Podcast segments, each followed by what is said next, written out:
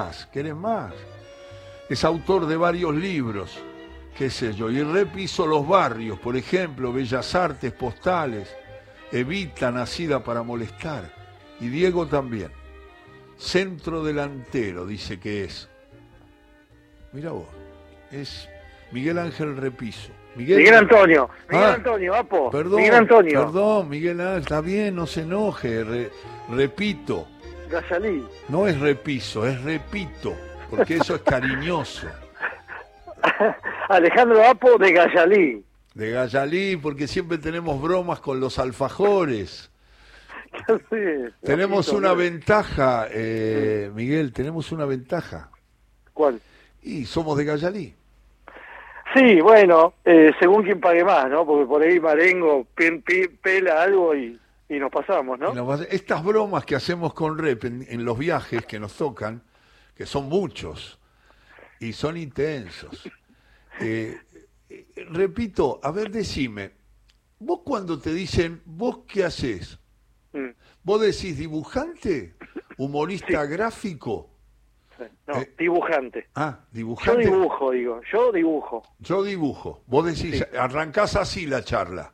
Sí, yo dibujo. El tipo- Yo Claudio, yo dibujo. El tipo no sabe nada de vos, no sabe quién sos, nada, y te pregunta. Y vos le decís, yo dibujo. Sí, porque aparte ponele que no sabe nada y estás en una reunión y si decís humorista gráfico te piden que cuentes un chiste. Vos sabés que esa vocación no está en mi anaquel. ¿Sabés que, Miguel, sabés que una vez le pregunté a la Andricina si se había zafado de algún encuentro con gente Sí, de contar un chiste y me dijo que no, nunca. nunca. Se joda. Lo y es así. Y, lo- y bueno, sí. Lo pidió, sí, le ha pedido a gente un día que no se sentía bien, dijo, no me hagan contar nada. Quiero estar con ustedes todo, pero no pudo zafar. Me dijo que no. Claro, porque debe ser la naturaleza del escorpión. Le debe salir aunque no le pidan también, ¿no? Claro, claro. Naciste en San Isidro, ¿en qué parte de San Isidro? Mira, frente al hipódromo. Ah, mira.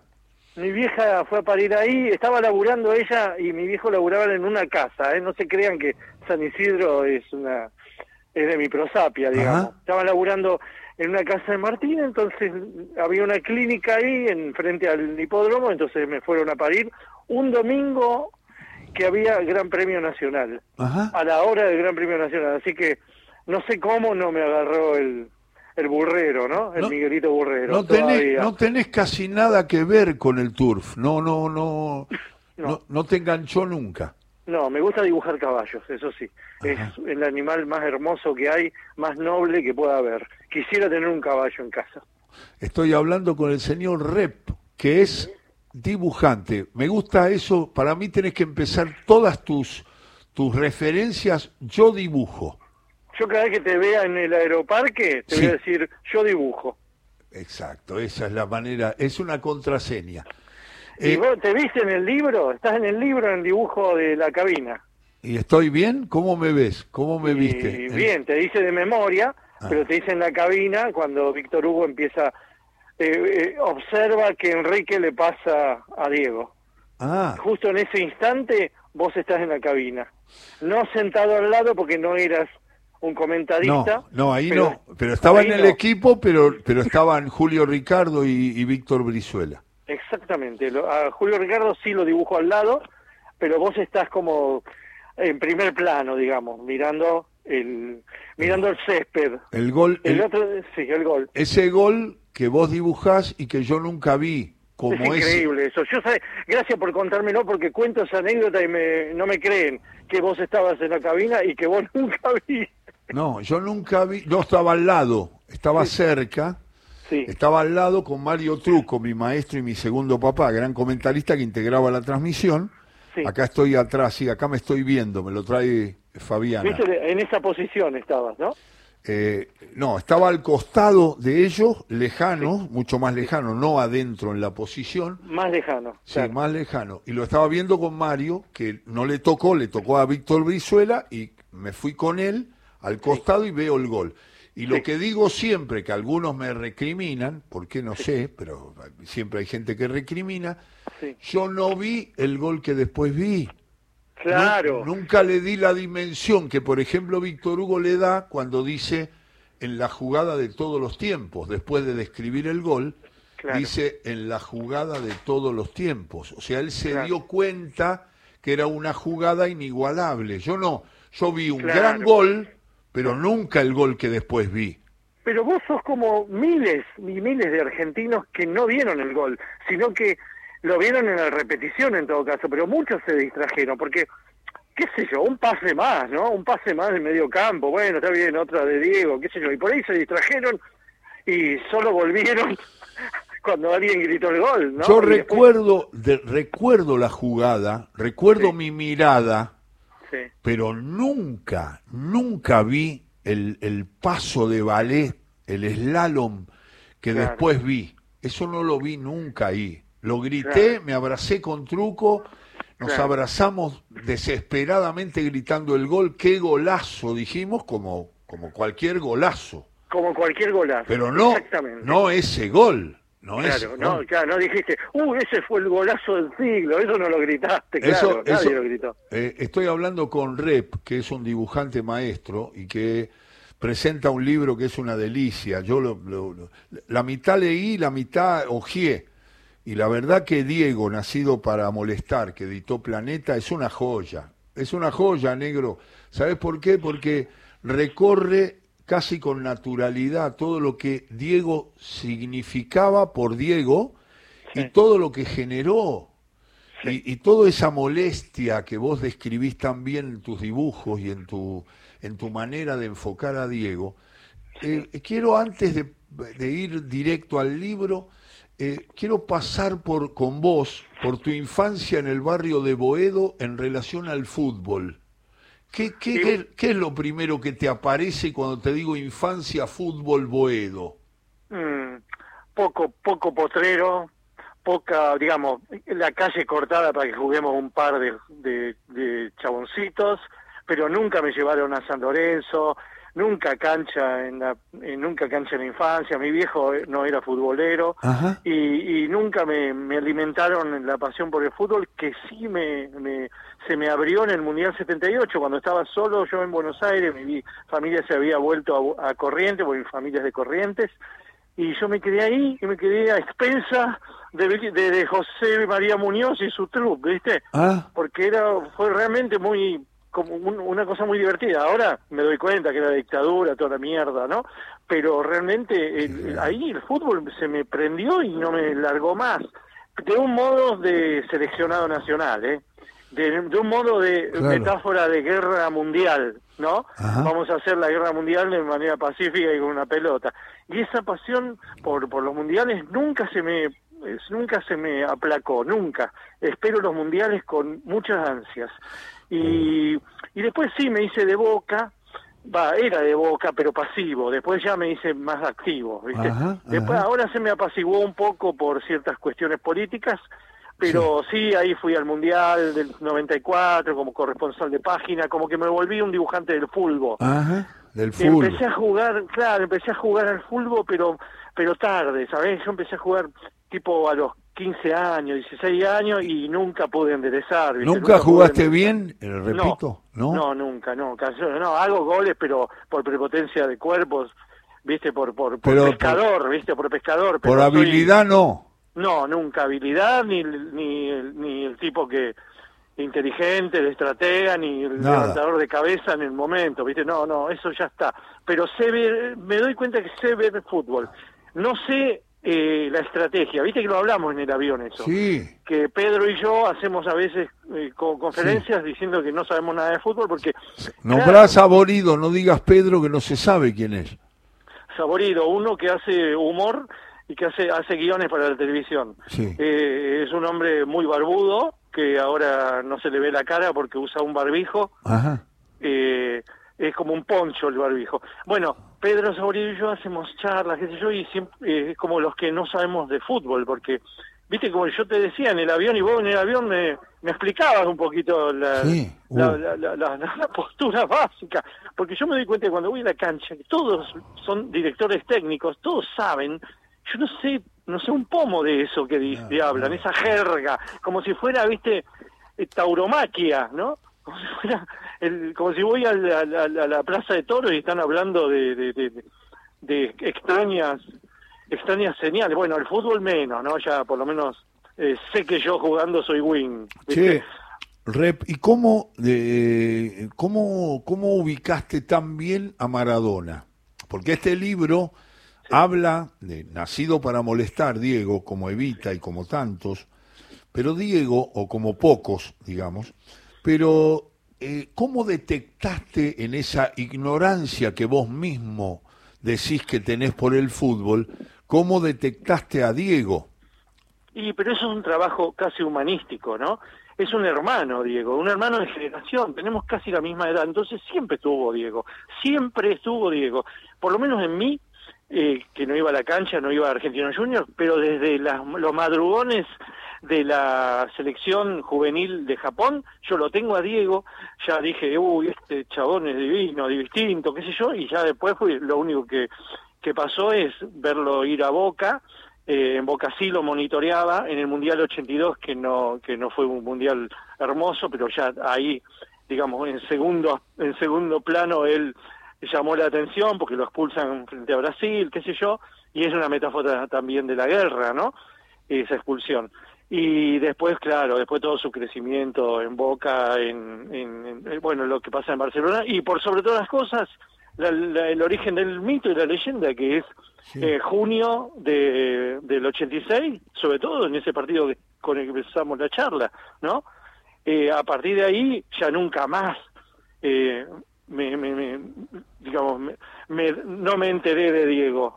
Siempre fue como un compañero en el cual uno también se enojaba no pero el 25 de noviembre del 2020 todo ese placar ese Bayut se te vino encima porque dije, uno dijo, uy, ¿y ahora no va a haber más? Ahora no, no, no, no, no va a provocar más ese milagro permanente que era morirse y resucitar. Esta vez no resucitó y fue la gran sorpresa de la vida de Diego, la muerte de Diego, ¿no? Es la voz de Miguel Repiso, rep para todos, es un... Eh, ¿Cómo es que decís cuando te presentás en un lugar donde no se sabe quién sos y qué haces? Soy dibujante. Yo dibujo, me gusta más. Sí. Yo, yo, dibujo. ¿Usted qué hace? ¿Usted qué hace? Te dice ah, el yo dibujo. Ah. Yo dibujo. Algún día voy a mentir y voy a decir otra cosa. Bien. Eh, ¿Tu primer dibujo es verdad que fue a los 14 años? Creía que eras, eh, que eras más chico cuando empezaste a dibujar. No, bueno, sí, claro, todos, vos dibujabas de chico. Sí. Después te olvidaste. Muy malo, muy malo. No, no creas, no, no, es mentira eso. Todos los chicos dibujamos bien. Y después por ahí continuamos. En mi caso yo continué. Cuando vos decís los 14 es que publiqué publiqué mi primer dibujo publicado, ¿entendés? Pero antes de eso yo dibujaba, nunca interrumpí el dibujo. Digamos, yo dejé la secundaria porque no podía hacer otra cosa que la fiebre del dibujo. Pero no por la fiebre del dibujo, la fiebre del lector también de dibujos, ¿no? Porque viste que así como los como los escritores son muy lectores, nosotros también somos buenos veedores, o por lo menos veedores. Entonces yo tengo un arsenal de imágenes en el marote que se tuvo que hacer a fuerza de revistas, de museos y todo eso. ¿Viste? Eso acompaña mucho la, la, la carrera, el, el, el bayut del dibujante, ¿no? Es como en el escritor eso, la, la, literatura. Si no lee, no hay escritor. si no veo, no hay dibujante. Sí, sí, escúchame, estoy angustiado porque estoy escuchando a Rep y acá dice que publica a diario en el matutino página 12. Desde el primer número. Y yo lo siento, a ver, a ver, calmame la angustia. Sí yo lo, lo, vivo como una presión increíble que tengas que hacer un dibujo cada día o acumular muchos dibujos para cubrir todos los días y, los mandás al diario y después alguien te llama y te dice, che, se me están acabando los dibujos, negro. ¿Te cuento cómo es? No, estoy muy angustiado, sacame la angustia, por vos te cuento y, si no hay angustia después te mando una pastilla. Eh, mayo de 1987 empieza a salir página 11, publico ahí en el primer número. A partir de ahí, 34 años y medio, entregando cada día. Hoy a la mañana, antes de venir, porque estoy de viaje, estoy en Pinamar, antes de venir, mandé la tira de mañana a domingo. Y así cada día. Mañana voy a mandar la tira del lunes. No. Y así cada día. No. ¿Por qué no? Bueno, pero me siento y me siento, se me ocurre y lo dibujo. ¿Y si tenés Es un así. día que no te querés sentar?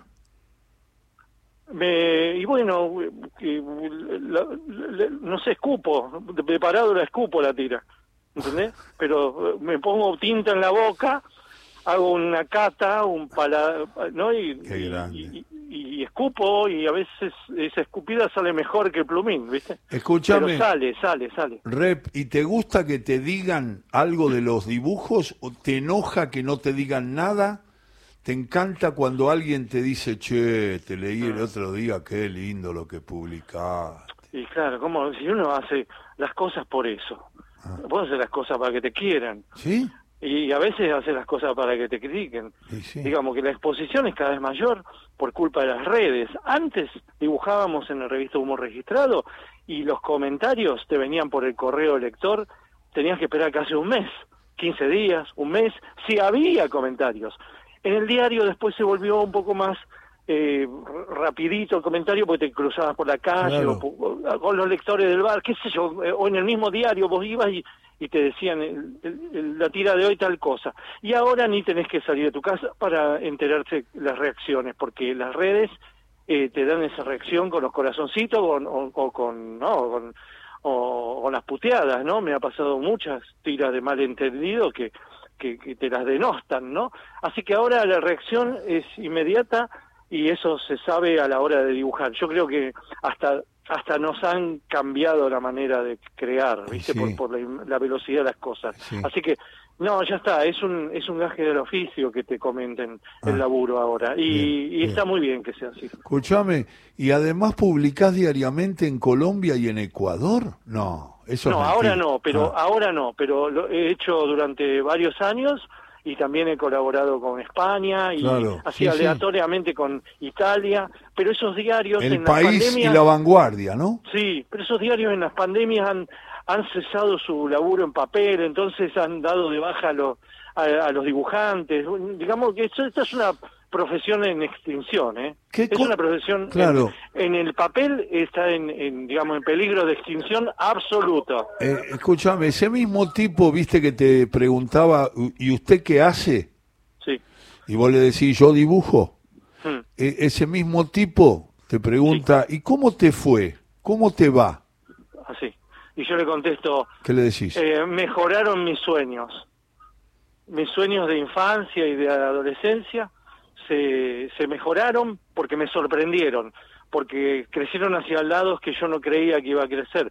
Yo quería ser un dibujante del equipo de Dante Quinterno, quería ser, eh, quería ser entintar a Patorucito toda mi vida y jubilarme, ¿viste? Porque era la película de esos años, de los años 70, era te jubilás trabajando en una sola cosa, dibujando tranquilamente y en la anonimidad. Pero después las cosas de la vida, la revista Humor, el cruce con Quino, me transformaron en un autor, ¿entendés?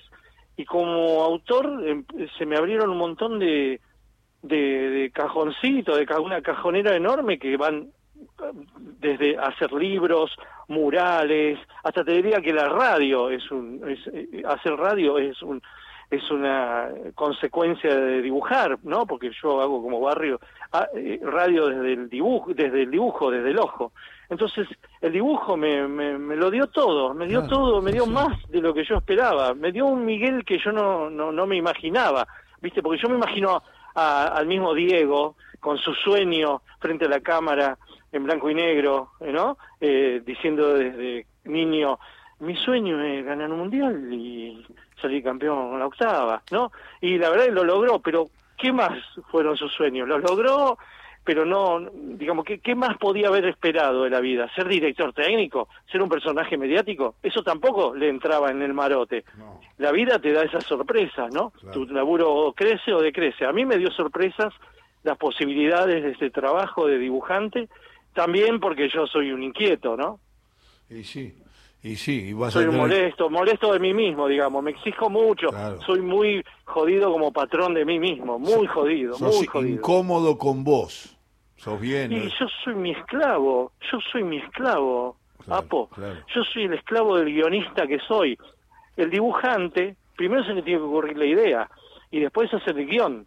Y después viene el dibujante que tiene que estar a la altura o por lo menos acompañar bien el guion ese, que a veces es jodido, es difícil, pero vos tenés que hacer claro lo que en tu marote eh, es una idea, una idealización, son signos. Entonces ahí tenés que estar a la altura de, del lector, del pueblo, de la gente, de la comunicación. No podés hacer un dibujo solo para vos, para exponer en una galería de arte, y el que lo entiende, lo entiende. No, yo ya soy un comunicador social en ese sentido, un artista popular. se me tiene que entender y quiero que me entiendan. Laburo para eso. Bien. Muy bien. Es Miguel Rep, es Rep. Repito, eh, hay una cosa, si yo te digo ahora, che, nene, tengo que ir a tal lugar a presentarme, voy a dar una charla de fútbol de Diego, voy a leer algún poema, algún cuento. Sí. Venía a dibujar. ¿Qué me contestás en la realidad? Más vale, me voy ya. Vuelvo estas cuatro horas de Pinamar, voy con vos a cualquier lado. Bien, bien, pero... Me siento ahí a tu, a tu izquierda, a más o menos tres metros en una mesita, me ponen una cámara arriba, una pantalla y mudo, yo mudo, te escucho y dibujo. Mirá, cómo, cómo empieza la charla mía, con voz a la izquierda. Sí. Buenas, ¿qué tal? Diego es el inventor de la pelota. Y ahí empiezas a dibujar, no sé qué. Y lo primero que hago eh, son los rulos de los finales de los 70 y principios de los 80. Eso es lo primero que hago. Hago la línea, hago los rulos y después entinto adentro, la, la, negrera, digamos, ¿no? Y después sigo con las cejitas, las cejitas de bueno, los puntitos de los ojos Después la nariz, que, que no tiene una recta que, sal, que baja, sino que tiene como una especie de, horizontalidad que muestra la caída de la nariz, ¿viste? Sí. Y después los labios, que son re difíciles, pero que si, los, si la pego y hago la buena medida, le hago, la, le hago los labios, primero el de arriba, de, después el de abajo, y en el medio, si está jugando al fútbol, la lengüita afuera. Y después el cuerpo, después viene el cuerpo, es el cuerpo único que tiene Diego, ¿no? Hasta la hasta hasta la fulvense tiene un cuerpo único, ¿viste?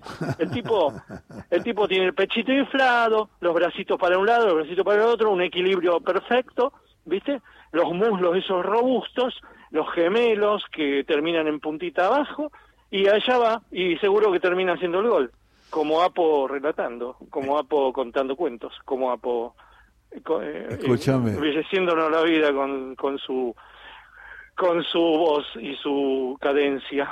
Escúchame, cadencia, eh, eh, es importante que te diga que eso, en los casos de las personas que querés y que decís estoy ahí, te acompaño, tenemos, tenés que lograr cobrarme. bueno, después vamos a tomar un, helado, un helado. Yo pido un cuarto de helado, lo cual es, muy caro. No, tenés que, tenés que cobrar, nene ya sé que cobras en, en muchos lados o en la mayoría de los lados. No, yo sí cobro, cobro, pero pero si hay que hacerlo gratis con vos lo hago, hombre. No, no, porque no quiero. Es, muy divertido y nunca nunca hay que ser del todo profesional, ¿sabes? De vez en cuando hay que ir al potrero a jugar con los muchachos, ¿viste? Hay que bajarse del del autito, del autazo, y hay que ir ahí al potrero y jugar sin ponerse las, los pantaloncitos cortos. como Diego, como Diego, como hacía Diego. hay que jugar en cualquier campo, loco, y, y jugar por divertirse y, dibujar para divertirse y divertir a los demás. Qué grande. Rep, te quiero, abrazos. Bien. Nos vemos el el, nos vemos el 25 en lo de MEX. Sí, porque ahí hacemos un fogón para Diego y ahí eh, entre Canigia, Repe, la gente que viene, eh, se acomoda Mex Urtiferea. Exacto. Traen un... Y yo dibujo en un costado. Ya hablamos con la Segovia, ya está. No me digas, ¿ya está arreglado? ya está arreglado. Mira, seguro que ahora te está haciendo así con esa sonrisa, haciendo, ¿no? De la cabeza de arriba hacia abajo. Qué linda que sos. Faltan seis minutos para el final de nuestro programa hoy porque vamos a hacer una transmisión especial desde, desde el sur, así que querido Rep, besos, abrazos, el respeto, nos vemos cariños, cariños, respetos. Te llevo un gallalí y un marengo y vemos después a quién le cobramos más. Decidimos, decidimos eso, querido. ¿Cómo estás con Saborido? ¿Está ahí marcándote? Sí, eh, ahora se fue al sur, Saborido, así que hemos dejado de padecernos durante un, par de kilómetros. Qué bueno, qué bueno. Pero Qué- el otro día estuvo divino porque me presentó el libro en CCK con Arcucci. Y no estuve yo porque no pude, nada más. Sí, ya me imaginé. Pero pero estuvo muy lindo, ¿eh? esos dos son, No, son dos, orade- o- dos oradores de la Ah, patria. Saborido es un capo total y Daniel también, no, no. La pasamos muy lindo, muy lindo. Sabori- Yo no quería hablar, no quería hablar. Qué bueno, qué bueno eso, pero no, se te escucha, se te escucha muy bien. Rep, querido, un abrazo. Gracias, gracias, nos vemos la semana. El El día señor, de San Diego, nos vemos en San Diego. perdón, eh, una pregunta. Eh, ¿Usted qué hace? Yo dibujo. Mi sueño es ir al Mundial y ganar eh, el campeonato con la octava y publicar.